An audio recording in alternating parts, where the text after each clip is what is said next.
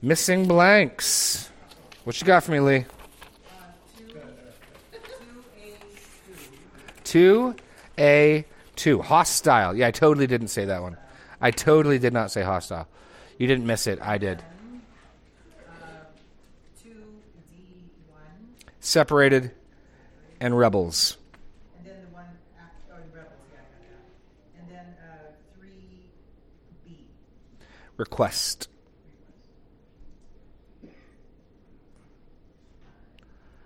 Okay. Any other missing blanks?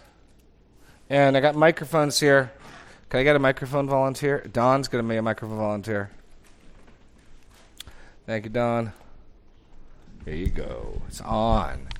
Okay, questions. We'll start with questions from this morning. Then we can go to questions from like the last week or two, to any general questions you may have. Uh, I got some things we can go down, rabbit holes we can go down if you want, but I'll start with questions on this.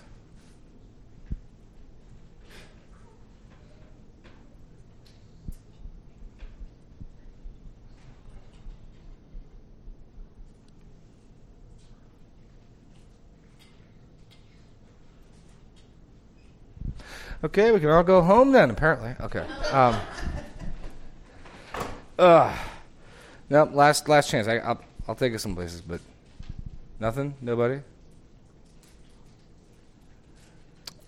Okay. I'd like to go back to Exodus um, 34. If you'd be so kind. And, and one of the things that's helpful when you think of the Bible, unlike, say, other holy books like the, the Quran, the Bible is written in stages, right? It's what we call progressive revelation. Um, Moses wrote probably first, or whoever wrote Job, they're probably tied for first place. And then more things come out, more things come out, more things come out. And so God is progressively revealing who He is. And so in Exodus 3, at the burning bush, when God tells Moses, I am sent you, that, that's your first verbal revelation of God um, telling who he is. He's showing who he is in, in other places, but I think Exodus 3 is probably the first place where God begins to speak and expound on who he is. And Exodus 34 is the next big place where that happens. Um, and it becomes pivotal and paradigmatic for Israel's um, knowledge of God. If you remember, the golden calf incidents happens. The, people worship the, the golden calf, and the Lord God's going to do away with Israel. He's going to wipe them out. And Moses goes up and he intercedes for them. And and the first thing we learn here is is God relents. Here is a God who will listen to righteous intercession. Now, already we have a model of somebody interceding. Abraham interceded for Sodom and Gomorrah, but failed because they couldn't even find 10 righteous people there. But, so we learn there. If you think about what is God showing about himself, in Sodom and Gomorrah, he's showing Abraham that even as awesome and terrible and violent as the judgment on Sodom and Gomorrah will be, he hasn't lost his temper. It's, it's, it's measured, reasoned, purposeful, and yes, if there's a defense to be made, I will hear it. So that when Abraham sees fire and brimstone fall from the sky, he knows the Lord God who he's following is not some petulant Canaanite deity who lost his temper and got upset, but rather this is metered out, purposeful justice. Well, here, the intercession works. And Moses pleads to the people, and then he pleads that God would not separate himself from the people. So first the Lord says, Okay, I'll, I'll, I'll spare them.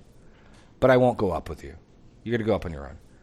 And then Moses says, Oh, no, no, no, no.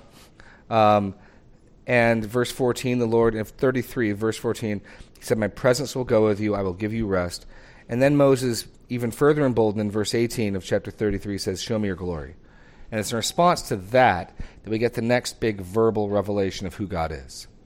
And it's, I think, I think both Oh dear. What is going on? There we go. Okay, my shoelace got caught on the bottom of this thing. That's going to be a really interesting class.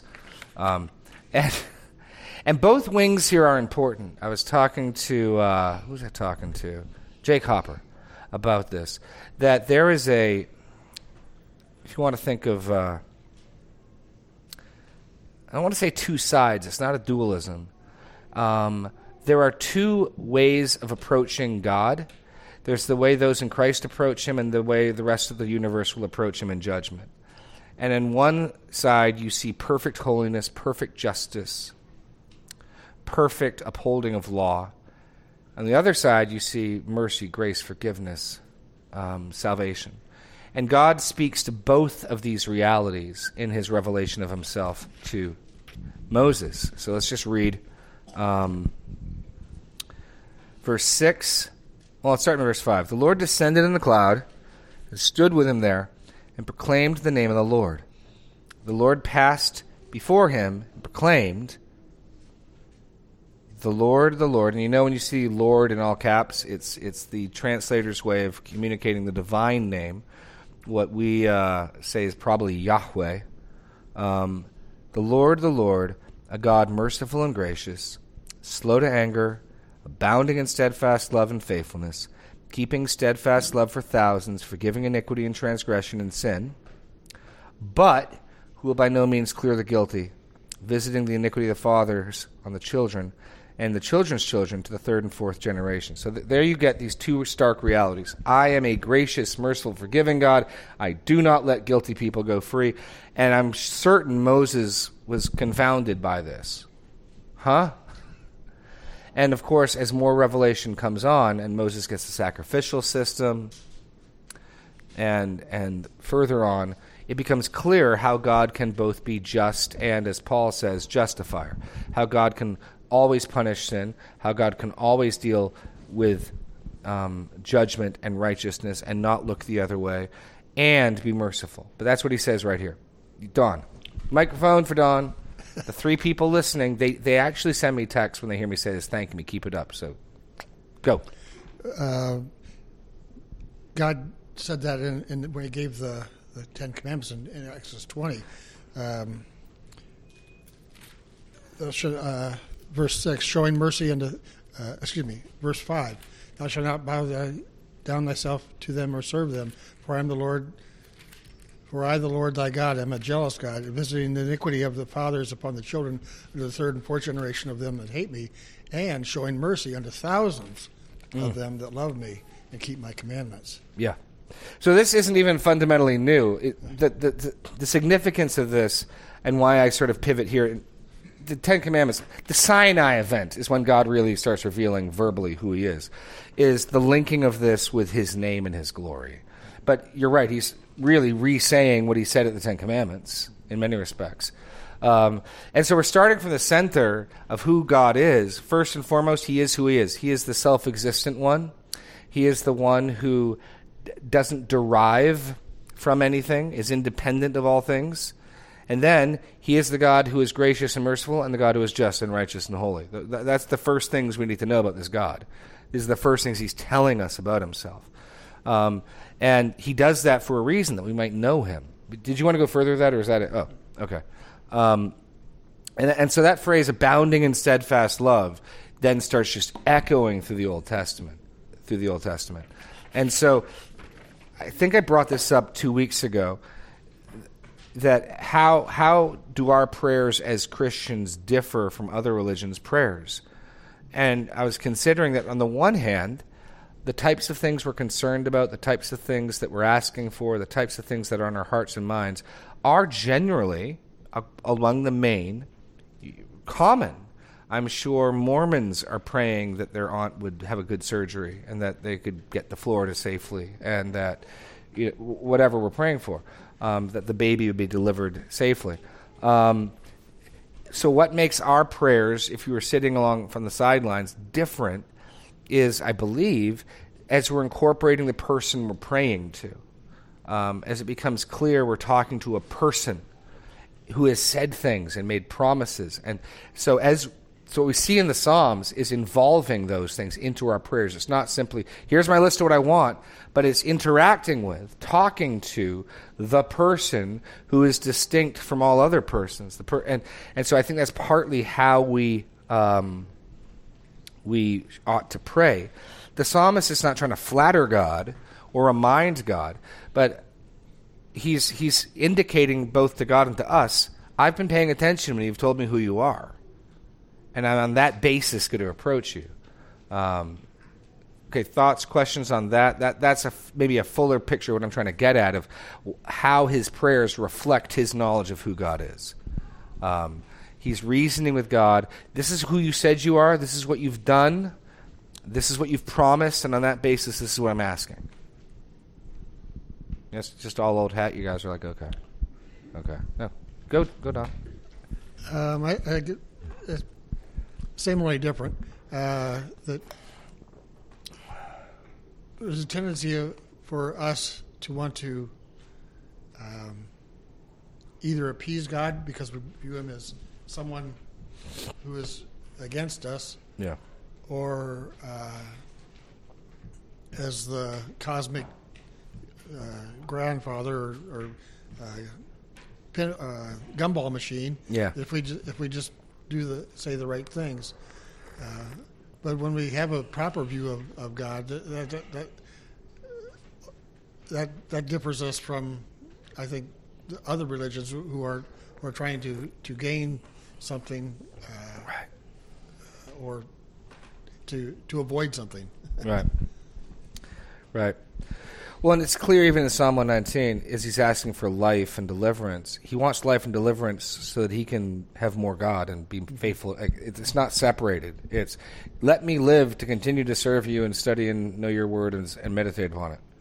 Like the goal of living isn't just I want to live. The goal of living is more interaction with you and your word. Um, yes. Any other thoughts on any of this? Lucas. Microphone to Lucas, please.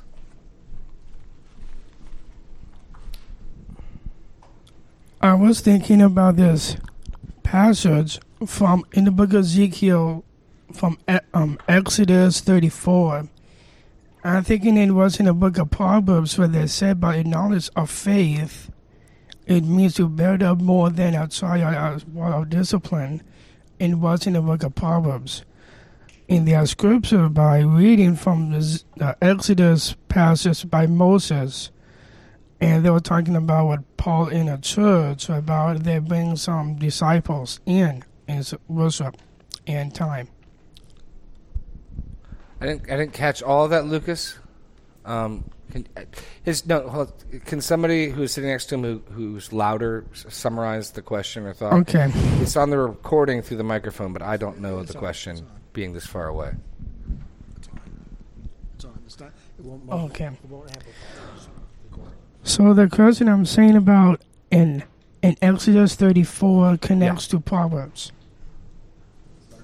Nothing's the matter. Okay. So I was hard to hear. Yes. Oh. Yes, because you're, Someone- you're just having a conversation and anybody else that's not in that little loop. Okay. oh, Oh, I'm sorry. Okay. I can hear about what Moses is saying is spoken to in the book of Proverbs. How Okay. he pronounced it of the knowledge. of Okay. faith. Th- thank you, Lucas. Thank you. Okay. Any other questions along this line? I will speak up so you all can hear me. Okay. Then the next, if there are no other questions, the next point I want to go on to is this. Um, I made the point this morning that how you deal with the Lord, how you deal with His Word, and how you deal with His Son are one. So here's my question to you Do religious Jews worship the same God we worship?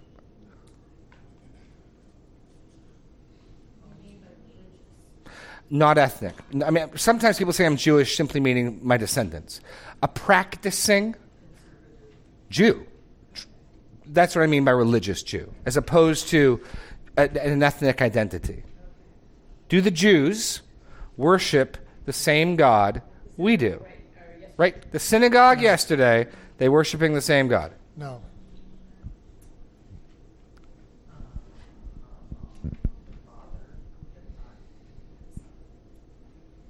Do they worship the Father that we worship? Don's weighed in, Lee's weighed in. What do you guys think? I think Jesus would say no. Now let's go to John 5. So this, this is where it gets tricksy.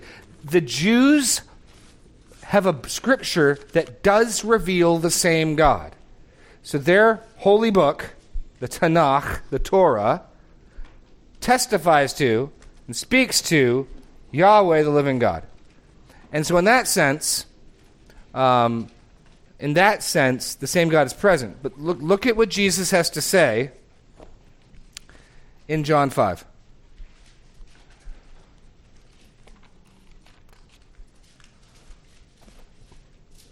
Hmm. Okay. So, pick it up in verse 30. I can do nothing on my own. As I hear, I judge, and my judgment is just, because I seek not my own will, but the will of him who sent me.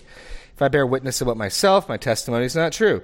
There is another who bears witness about me, and I know that the testimony he bears about me is true. You sent to John. So Jesus is going through what testifies to him. He does not expect these people to simply take him at his word.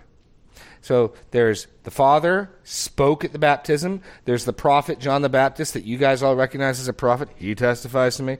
Not that my testimony I receive is from man, but I say these things that you may be saved. He was a burning and shining lamp. You were willing to rejoice in his light for a while.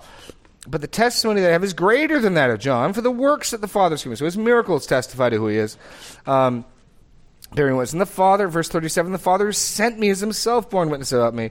His voice you have never heard, his form you have never seen, and you do not have his word abiding in you, for you do not believe the one whom he has sent. You search the scriptures because you think that in them you have eternal life, and it is they who bear witness about me. Yet you refuse to come to me, that you may not that you may have life. I do not receive glory from people, and I know that you do not have the love of God within you. I have come in my Father's name, and you do not receive me. If anyone comes in his own name, you will receive him. How can you believe when you receive the glory from one another? Do not seek the glory that comes from the only God. Do not think I will accuse you before the Father. There is one who accuses you, Moses, on whom you have set your hope. For if you believed Moses, you would believe me. What do you make of people who claim to believe Moses and reject Jesus? They're lying. They may be lying because they're self deceived. But taken on Jesus' authority, you can't receive the Old Testament and then reject Jesus. Which means, even as Moses does testify to the same God, they don't believe it, they don't receive it. If you believed Moses, you would believe me. Paul, Paul says that also in Romans 2, What? Let's go over where? Let's go over there. Let's take a look. the end, the end of chapter 2. Do, do you guys get the point I'm getting at? It's, it, and was this stuff, because, and, and Jesus made this point to the Pharisees, people who were people of the book. They had memorized it. They they recited it. They they uh, revered it. They didn't believe it. They, they did not receive it. Now that's a strong statement. I want you to put it in Jesus' mouth. You don't. They don't. Um, which means they aren't, their worship is not to the God revealed in the Old Testament because they don't believe it. They haven't received it. They've twisted it somehow. Um, so that, that's where it gets tricky. Sometimes people say, well, we worship the same God. If what you mean by that is our books reveal the same God, that is true. The Jewish book reveals the same God I worship. The difference would be I believe it, and if you reject Jesus, you don't. I, I'm just trying to make the point you can't take part of it and reject the other part of it. Yes. kind of one of the things I think, getting back to your original question, was do they worship the same God, Father, and everything? Is could it be along the lines of they getting hung up on tradition? They could be getting hung up on a lot of things. Um, and, and, and here's where we got to have some categories for things. Um, the key being you cannot reject Jesus, which is what religious Jews say. We, we do. They would say we do not believe Jesus was the Christ. We don't. We're awaiting the Christ. We're awaiting the Messiah. Jesus was not the Messiah. Okay, then. You don't believe Moses. That, that's Jesus' claim in John 5. If you believe Moses, you believe me. And so there's a fu- fundamental misreception of the word. Like, the, there, th- this is tricksy because I don't want to. I've got tons of room for people being self deceived. It is not as though religious Jews have an honest error and mistake. It's not as though they're really sincere and they're doing the best they can. If Jesus is to be believed, if you don't receive him, you don't believe Moses. Yes, Lee. Is Moses, is it actually something Moses actually said, or just the Old Testament? Um, p- probably. uh, Well, Moses is the is the foundation bedrock. Where's where's the the entire law statutes is Moses, but take like Deuteronomy eighteen. I will raise to you a prophet from among your brothers like me. Well, that's one of the titles Jesus gets. So yeah, there's plenty of messianic witness in Moses. Exodus, Leviticus, Numbers, and Deuteronomy, And maybe Yeah. Job. and maybe Job. Who knows? Job's a question. I don't know. So Yeah, so A psalm, too. Yeah, Psalm 90. Yes. Yes. Serena, Mike, my wife needs a mic. On the mic is a queen. I listen to her sing. She wants a number two supersized onion ring. Okay, go. I apologize for that. That was terrible.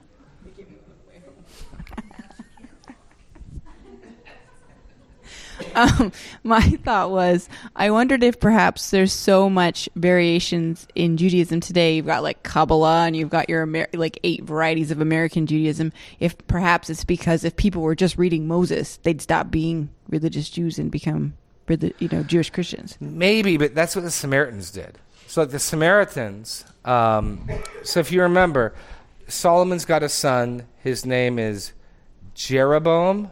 I always get Rehoboam and Jeroboam mixed up. Is it Rehoboam? Solomon's son's Rehoboam, and Rehoboam's a punk, and he doesn't deal with the people lightly. He he says, oh, "You think my dad was tough? My little pinky's thicker than his loins." He disciplines you with with brambles and thorns. I'll discipline you with scorpions. And the people are like, "Later," and so they split the ten northern tribes. He gets Judah and he gets Benjamin, right? And that's it. Well, the ten northern tribes set up a counterfeit form of worship that only recognizes the books of Moses. Any idea why they might be disinclined to recognize writings beyond Moses? No, shh, don't tell the answer. Don't plow with my heifer. Shh. Okay. Um, why, why wouldn't they want to recognize the books? What's the motive for that? Because Moses keeps talking about the place your Lord God will choose. But when Moses is writing, the place isn't chosen. Chosen. Right. So if you want to keep your own 10 northern tribes as a geopolitical entity, you're going to have a hard time if three times a year all your males are going to Jerusalem. You're going to you're going to want to separate from the temple worship system. So if you just get Moses, that doesn't give you Jerusalem as the capital. All you know is there'll be a place. And so then then Rehoboam, then Jeroboam can be like, it's Mount Samaria. That's the place, and they can have their worship there. So so so the golden so yeah so the uh, the the Samaritans only believed the books of Moses. So you can just have the books of Moses and still get into plenty of trouble. That that's that's not the issue. The issue is faith. I'm saying reading it and believing it. Kind of like the Mormons, they have all their extra books. You, got- you got to get the microphone, girl. Come on. kind of like the Mormons. Like when I was in high school, they had a Mormon seminary next to my high school. Yeah. And I'd ask my Mormon friends because in world history class, I was the rock star because of going to Baptist Sunday school. So I'd know about Nebuchadnezzar and all the different ancient history stuff. And they'd look at me like, how do you know all this stuff? And I was like, don't they teach you any of this stuff at Mormon church? And they're like, no, we've been studying, they've been studying all the other books before they even got to the Bible. So they'd already have their minds poisoned when they got there. Okay. So you kind of wonder if it's, you know, if God's word's so powerful, maybe they just, although the Pharisees had memorized it and they didn't believe it. So Paul in Romans 2 says, you know, a true Jew is One one inwardly. is one who's a Jew inwardly, not outwardly. That circumcision is then of you, the heart. You had to go back to Romans 1, and he said they had knowledge, but they rejected it. They, they sub, tried not only tried rejected it, they tried to subdue it. Right. Yeah, go, go to Romans 11. Um, here's Paul's. And the reason I'm not picking on Judaism, if if we're tempted at all by the culture statement that all religions basically teach the same thing, we all worship the same God, I'm guessing Judaism would be the ones we'd be most tempted to say that about. And I'm argu- therefore I'm picking this case. If it's not true in Judaism, how much less true is it in Islam or Mormonism or whatever? So that's that's my argument. Romans 11. Paul, who is in unceasing anguish about no 10. Sorry, Romans 10. Okay, um, unceasing anguish for his people, wished himself to almost be accursed for their sake. Here's his Here's a statement Romans 10 1 and 2. Brothers, my heart's desire and prayer to God for them is they may be saved. For I bear them witness that they have a zeal for God. What do you mean, Paul? They memorize most of the, Bible, the Old Testament. They tightly hold to the food laws, the ceremonial laws, the cleaning laws. They grow their sideburns out. They have phylacteries on their foreheads. There is a zeal, and that zeal could also um, be expressed emotionally. Uh, the sign is the sign of, of commonality is not deep felt ex- emotions. I remember talking to somebody once who was talking to me about um, a worship service they went to. Was, I didn't think they were believers, but they were telling me, "Oh no, no, they were they were just they, they were singing and they were weeping and their hands were raised. They have a zeal for God, but not according to knowledge. That doesn't prove anything." Um, so Paul looks at his Jewish countrymen who have rejected the Lord. Oh, they're they, they're passionate, they're zealous, but not according to knowledge. Just the uh, difference would be that uh, a Christian uh, serves God because he has been saved, Yeah. blessed. Yeah. Uh, those who aren't do it so that they can be. Right. Uh, it's uh, earning uh, as opposed to grace. Yeah. Well, that's that's the very next thing it says. For being ignorant of the righteousness of God. What do you mean ignorant? They know about God's righteousness. What he means is what you were saying. You think God's righteousness is something you can achieve. If you think you can achieve God's righteousness, you don't know his righteousness. In other words, if you come to Sinai and you get the law and your response is, you know, I think if we really uh, grit our teeth and buckle up, I think we can do that. You missed it. You missed it. You're supposed to hear the law and say, Woe unto me, I'm undone. That, that's what you're supposed to do. Liz, in the back.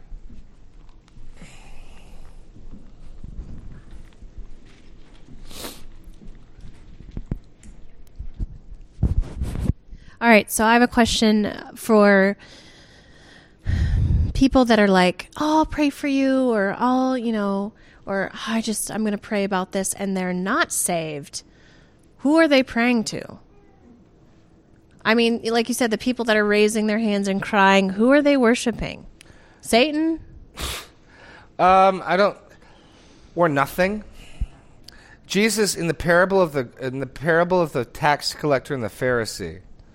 Um, you could translate. This is interesting. The Pharisee prayed to himself thus. Um, Paul elsewhere speaks about you're just talking into the air. So demons stand behind false religion. Whether or not you're praying to demons, I don't know. Um, we know that God does not hear, by hear, regard the prayers of the wicked. So they're not praying, like, they may think they're praying to God. They're not. Um, in the sense that their prayers are not coming before Him rightly as something He regards and considers in that respect. He's omniscient, He's aware of it. But they, they are not dr- drawing near to Him as so no, when people say that, it's I don't I don't know what they mean. They're they're talking to their. I mean, in the Old Testament, it'd be like they're talking to their wooden stump.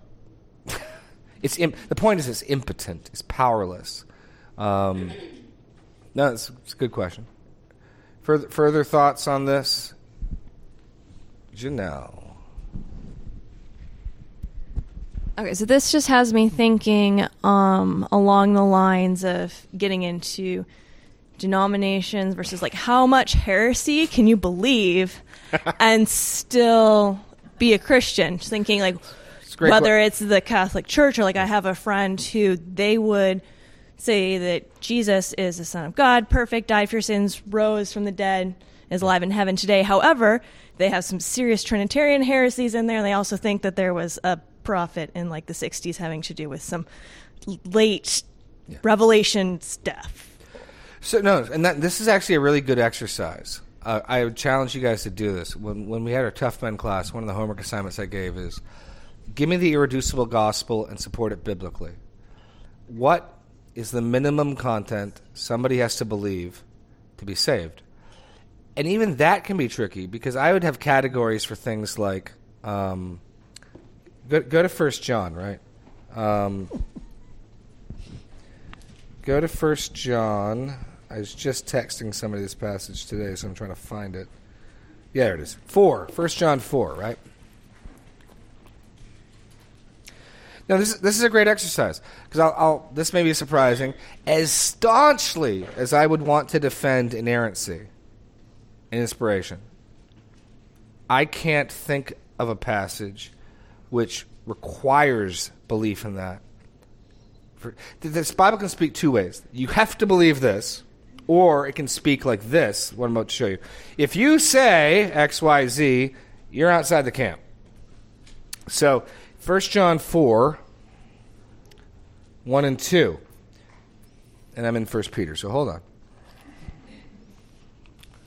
There we go. Beloved, do not believe every spirit, but test the spirits to see whether they are from God. For many false prophets have gone into the world. By this you know the Spirit of God. Every spirit that confesses Jesus Christ has come in the flesh is from God, and every spirit that does not confess Jesus is not from God. So, on that basis, the flesh being the key point, humanity. Jesus came as a man, and he's the Christ. God's anointed came in Jesus Christ, the anointed. That seems to be absolutely make or break, essential in or out content. You affirm it, you're from God. If you're not, you're playing for the other team. So then you think through, okay, what other types of statements um, are, are crucial? So I'd say the humanity of Jesus and that Jesus is the promised one, that- that's tied up in Christ. Go to John 8. I think the deity of Christ is essential. Um, but even here, I've got room for um, somebody saying, I'm not sure what it means that Jesus is the Son of God. I believe he's the Son of God. So do you think he's God? I, I'm not sure what that means. Yes, I believe he's the Son of God. I might have room for if you're still fuzzy and you're thinking, okay, I don't think you, I certainly don't think you can deny. I would put the deity of Christ. You cannot deny the deity of Christ and be a believer. Um, I'd even have some room for your, these titles. I'm not sure what they mean fully, but I believe them. You know, but in John 8, it's the closest we get to a statement of Jesus insisting on his deity as being crucial. Um, hold on. Where is it? Um, okay. Now the reason. Okay. So, uh, where is it? There it is. Okay, verse 39. They answered him, Abraham is our father. Jesus said, If you're, you're Abraham's children, you would be doing the works of Abraham did. But now you seek to kill me, a man who has told me you the truth that I heard from God. This is not what Abraham did. You're doing the works of your father did. And they said to him, We're not born of sexual immorality. We have one father, God. Jesus said to them, If you were your fa- if God were your father, you would love me, for I came from God and I'm here. I came not of my own accord, but he sent me. Why do you not understand what I say? You cannot bear my word, to hear my word. You are of your father, the devil, and your will is to your father's desire. He's a murderer from the beginning and does not stand in the truth, because there is no truth in him. When he lies, he speaks of his own character, for he's a liar, the father of lies. But because I tell you the truth, you do not believe me. Which of you convicts me of sin? I tell you the truth. Why do you not believe me? Whoever is of God hears the word of God. The reason you do not hear them is that you are not from God. Okay, I'm missing it. Then hold on. Um, where does he say, "Unless you believe that I am He, you will die in your sins"? I thought that was John eight. Hold on. Let's keep reading. The Jews answered him, "Are we not right in saying that you are Samaritan and have a demon? Jesus answered, I do not have a demon, but I. Yes. But I'm looking for, unless you believe that I am He, you will die in your sins. Mitchell, come on. It's five. That's eight, I mean. That's eight. It is eight. Um, I'm reading, I'm just keeping on reading. Sorry. Truly, truly, I say to you, if anyone hears my words, uh, the Jews said to him, Now we know that you have a demon. Abraham died and did the, the prophecy. I'm just looking up my phone. Hold on. This is embarrassing. Okay. Unless die sin. Unless. Where is it? There we go. Thank you. Sorry, I'm too far ahead. Okay, so here's the interesting thing Greek, ego eimi, I myself am, which is how you would translate the divine name. Greek, ego eimi could imply he. So the translation here is valid. Equally valid is Jesus saying in verse 24, I told you that you would die in your sins, for unless you believe that I am, you will die in your sins. Now, because Jesus is ending up at the end of this chapter, verse 58, truly, truly, I say to you, before Abraham was, ego eimi, I think that's what he's saying up here in verse 24. If I'm right on that, then Jesus has just made belief that he is the God of the Old Testament essential to forgiveness of sins. Tracking me? So, belief that Jesus is I am is essential. So, so let's get back to what's the minimum requirements. I think the minimum requirements where I would draw the circle would be a right understanding of the person of Jesus, Son of God, Son of Man. You got to have that. Even if you don't have that fully fleshed out, even if you got plenty of questions left over, you got that. Then go over to Galatians. Um, and, you, and and I'm not saying my list is exhaustive. I'm saying you got to back up with the text. Show me where it says you have to, or if you deny this, you're you're on the other team. Um, as much as I'd fight for inerrancy, and as much as I like C.S. Lewis's belief that the Bible had errors in it, I think it's grave error. I don't think that in and of itself disqualifies Lewis from the kingdom of God. If you were alive today, I'd strongly disagree with him. Um, so, Galatians 5. For in freedom Christ has set us free. Stand firm, therefore, and do not be do not submit again to yoke of slavery. Look, I, Paul, say to you that if you accept circumcision, Christ will be of no advantage to you. I testify again to every man who accepts circumcision that he is obligated to keep the whole law. You are severed from Christ, you who would be justified by law. You're seeking, part of your justification is in works or law you're playing for the other team. You are. So I'm looking for statements like that to justify we can't agree to disagree on this.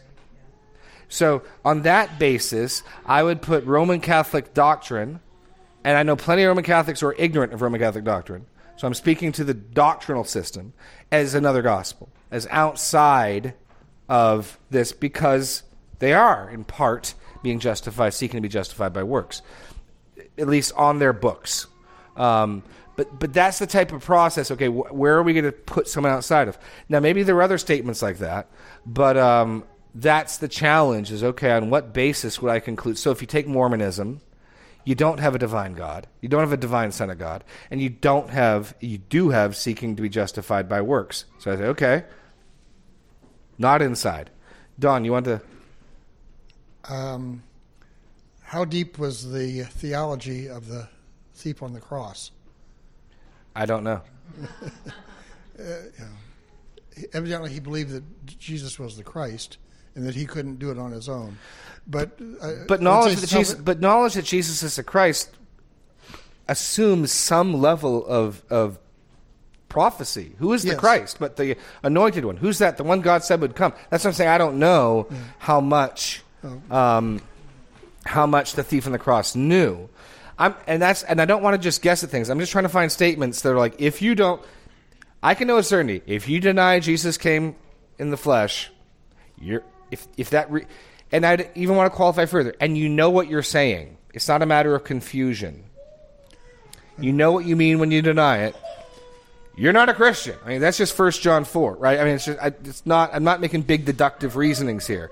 Anyone who denies that Jesus Christ has come in the flesh is not from God, but this is the spirit of the Antichrist. Like, I feel like I'm on solid, solid textual ground, saying, if you're and John's dealing with the Gnostics, who he only appeared human. Okay, yeah, you're you're you got a different dad than I do. So, but so I'm trying to be really careful, not just making it more complicated than it is. I, I, my understanding or belief, whatever, uh, would be that salvation is not a matter of the brain, but of the heart. Uh, The the brain is included in that, but um, it's not just from the ears up. It's Well, it's not just the brain. Agreed. I don't think it's less than the brain. Otherwise, you end up Right. with Romans ten, and you've got a zeal without knowledge. I, I, I would center my answer. Would be we, we can bat this around. Some content of who Jesus is, and some content of what Jesus did, is going to be the c- crucial issue of are we dealing with an interfamily dispute or an external family dispute? Um, when I'm when I'm trying to deal with people, like are we believers or not? Are we, am I should I treat you as ought I to treat you as inside the household of God? If you got the same Jesus and you've got the same cross work and you're receiving that by faith, then yeah, we're we're good. Like we can disagree about all sorts of things. We can have big arguments, but it's a family dispute. No, go so go. open the can of worms even bigger. Uh, uh, what about the unborn then? Unborn? Uh-huh. What about the unborn? I, I, my understanding would be that Scripture says some are are saved, some are not. Where do you say that? Um, Sorry. I mean, I'm saying, okay, if that's your understanding of Scripture, what Scriptures? uh, David um, talks of his unborn son uh, or, or, or child. Uh, The child was born, uh, right? yes, yeah, okay. Yes. Um, uh, there's the I can't give you the reference. The the wicked go as uh Straight from the womb, speaking lies. Uh-huh. Yes. What is the fate of the child in the womb or the very, very young child? The short answer, I don't know. Um, let me explain why I mean that. Okay, I don't either. Um, well, no, no. You generally got three positions. You've got um, there are some who believe all children everywhere um, are, if they die, go to heaven. Uh, I believe that's John MacArthur's view, and I don't think that's a minority position. I think that's pretty middle of the road. Then you've got the belief that all children who die go to hell. And then you've got the view that children who die born to believers go to heaven and everyone else goes to hell. Those are the, generally the three main groups. Um, and I just simply say, I don't know. And, the, and what I mean by I don't know is this I know of no salvation apart from personal faith and repentance, turning to Christ. I, I, I'm not, God has not revealed to me any other schema of salvation than that. And whereas John the Baptist certainly stretches my assumptions of what a child in the womb is capable of, because he rejoices for joy, which means there's a certain amount of cognitive going on. I am in the presence of the Lord's Messiah. Yay! Right? There's a certain amount of thinking involved in that that I wouldn't normally think an unborn child could do. Um, so I don't claim to know exhaustively what an unborn child, but it sure seems to me like um, very, very young children. Um, I'm not. Let me put it this way: I'm not at all confident they can comprehend and intellectually interact with the, the, the claims of the gospel.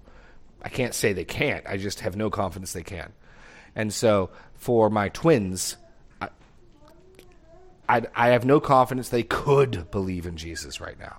Um, that their minds could do that. So I only know of salvation through faith in Jesus. But I only know of judgment by works. Romans 2. Each one will be judged according to what they did. In Revelation, the books of the dead were opened, and each one was judged according to what they did. And so let's take a child in utero. Um, we've had, Serena, two miscarriages we've had? So we've got two children that the Lord did not bring to birth. Um, is it possible those unborn children did things, good or bad, in the womb. Guess it's conceptually possible. John the Baptist rejoicing, I'm sure, is a good work. But it, it I, I don't know of that, right? When you're dealing with a four day old zygote, this kid got works. And so I don't I don't know of a judgment that would apply to a three day old zygote. I mean, the books of the dead are opened, and here are your works. What are your works? Um, so at the end of the day, I'm not aware of what to do with a very young child in the womb. The only salvation I know of, I don't see how that would apply. And the only judgment I know of, I don't see how that applies, how that works. And so I'm left concluding God has not chosen to tell me what and how he does it. That, that's my dilemma is in theologically God could damn the unborn for Adam's sin. We know that's true because they can die, and death only spreads to sinners. So the fact that our child in the womb died proves our child's a sinner. And God is just to condemn sinners. But when God shows us judgment in action, it's never, you're guilty in Adam, it's here's what you did. The books of the dead are opened, and each one's judged according to their deeds. So, our the last miscarriage we had, we call um, Worcester. Baby Worcester. Like, does Baby Worcester have deeds? Maybe. I don't know. Doesn't seem clear to me that Baby Worcester has deeds, so I don't know how that would work. Did Baby Worcester believe in the Lord Jesus Christ? That seems unlikely. So I'm left going, I don't know. Now, there are other people, good men, who look at the information and they say, I do know. And I will give MacArthur the fact that there are plenty of passages that I think suggest, point to, the salvation of infants. MacArthur looks at the same data set, thinks it's conclusive, and I think it's hopeful. So he'll look at David, and I'll say, David, David could simply be saying, "You cannot go to me, but I can come to you. I will go to the realm of the death, the dead. I may, I will join you in death. Maybe, or maybe he means I'll see you in heaven." Um, Job is saying it'd be better for me that I was a miscarriage. Suggests that. Um, there, there are plenty of passages that suggest it to me. The one thing we can't do, and I'll close with this: what, what we can't do is argue for infant salvation on justice, which is our knee jerk. It wouldn't be fair. It wouldn't be right. It if if inf- if it would be wrong of God to damn infants, then their presence in heaven is not a grace. They deserve to be there because it would be wrong for God to do other. And now you've got a large contingent of people in heaven who have no Savior, praising no Lamb who is slain. Now, infants can die. Therefore, if infants make it to heaven, they do so by grace. Um, so, w- what we can't do is reason how unfair and unloving and not right it would be. We've got to appeal to grace. But if we're appealing to grace, then we've got to look square in the face. If it's grace, then God could justly condemn. So that's, that's as far as I would go and just say, I'll leave the rest of it up to God um, and trust that He'll do us right. But, but good men have looked at the same text and be convinced. So the only difference between MacArthur and myself is I look at the data and I say, well, that's totally suggestive. I see, I see where you're getting that implication from. And he looks at the same data set and he says, no, I think it's conclusive. Like, okay. Like, I, was there when he first uh, first did, did two weeks on that. It, it, stemmed out of an interview on Larry King after 9/11, and uh, Larry King just out of nowhere said, "What about the babies who died in the tower?" He said, "Instant heaven." And then he felt the need to back that up, so he took two Sundays and he wrote a book, "Safe and Sound in the Arms of God." So no, I, I, everything he pointed to, I'm like, oh yeah, that's totally suggestive. Nineveh is another example. Uh, Jonah, the end of Jonah. Should I not have concern for Nineveh, this great city with you know, much cattle and over 5,000 people who cannot tell their left hand from their right. You know, no, I mean, there's a lot of babies in Nineveh. Should I not be compassionate? So, so if you think the evidence is conclusive, I'm not going to get in a big disagreement with you. I'm just, I fall short of being conclusive, but good men disagree. We're over time. If you want to talk more, we can stick around and stay, but I'll let you go now. Thank you. God bless.